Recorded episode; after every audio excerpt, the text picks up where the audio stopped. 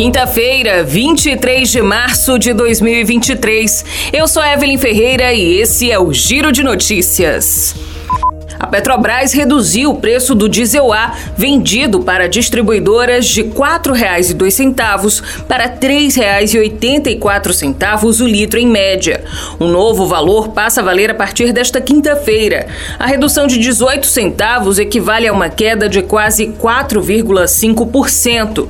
Como o diesel comercializado nos postos é uma mistura composta por 90% de diesel A e 10% de biodiesel, a parcela da Petrobras Petrobras no preço das bombas será em média de R$ 3,45 a cada litro. Além disso, serão acrescidos o preço do biodiesel e os valores dos impostos estaduais e do custo de distribuição de revenda. Já os impostos federais sobre o diesel continuam zerados até dezembro.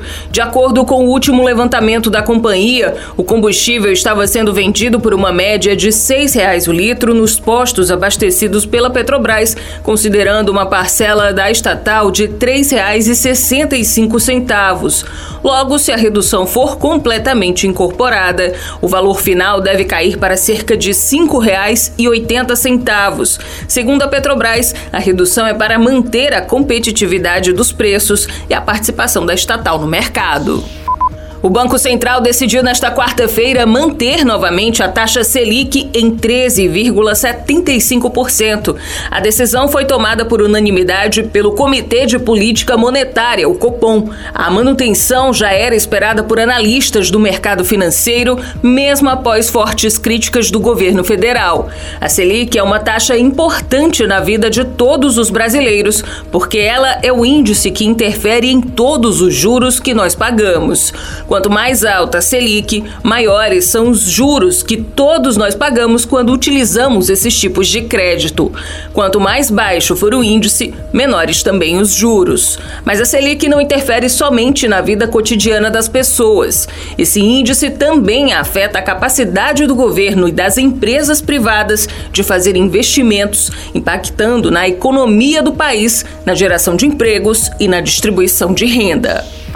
Sob discussões e embates entre base e oposição, vereadores de Fortaleza aprovaram nesta quarta-feira, a pedido do prefeito José Sarto, o empréstimo de até 150 milhões de dólares, equivalente a 770 milhões de reais, a serem usados no programa de urbanização e mobilidade da capital. O pedido é para que a operação de crédito seja feita junto à Corporação Andina de Fomento, CAF, e foi aprovado em regime de urgência. No início do mês, os vereadores já haviam autorizado empréstimos de até 1 bilhão e 200 milhões para pagar despesas e custear programas de políticas públicas em Fortaleza.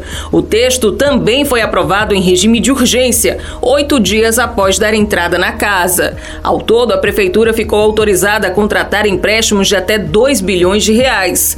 O documento apresenta uma série de destinações para o dinheiro. Todas elas, de acordo com a prefeitura, é para obras obras que abrangem diretamente serviços de drenagem, pavimentação, passeios, ciclovias, infraestrutura viária, arborização e urbanização de áreas vulneráveis. O Giro de Notícias tem produção de Igor Silveira, na sonoplastia André do Vale. Essas e outras notícias você confere no gcmais.com.br.